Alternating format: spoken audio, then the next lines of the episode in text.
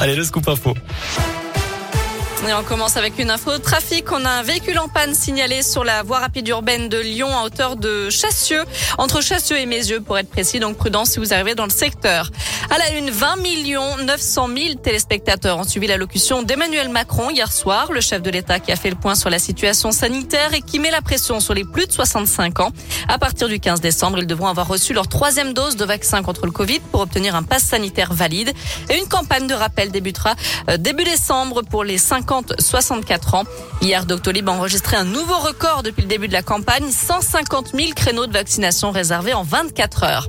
De son côté, le ministère de l'Éducation a annoncé aussi le retour du port du masque obligatoire pour tous les élèves d'élémentaire sur l'ensemble du territoire national à partir de lundi prochain.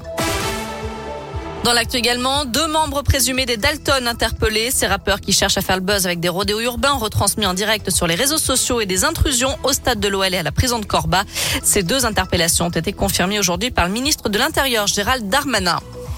Une évacuation dans le calme ce matin à Lyon. Une quinzaine de sans-abri qui survivaient sous l'autopont de Confluence dans le deuxième arrondissement ont été évacués. Ils squattaient là depuis plus d'un an avec des tentes et un baraquement en bois. Parmi eux, cinq enfants âgés de quelques mois à huit ans.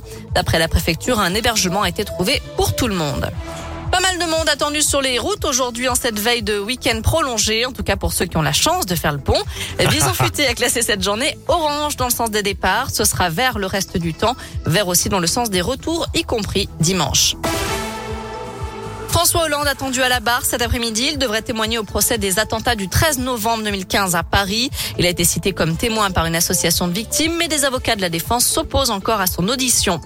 Un dénouement heureux en Mayenne. 24 heures après sa disparition, l'adolescente de 17 ans a été retrouvée saine et sauve hier soir, mais en état de choc à une dizaine de kilomètres de son domicile. Enlevée et séquestrée, elle aurait réussi à s'échapper avant de trouver refuge dans un fast-food. Elle a été entendue brièvement par les enquêteurs et se trouve en ce moment avec sa famille. Le travail des gendarmes se poursuit maintenant pour trouver ses ravisseurs.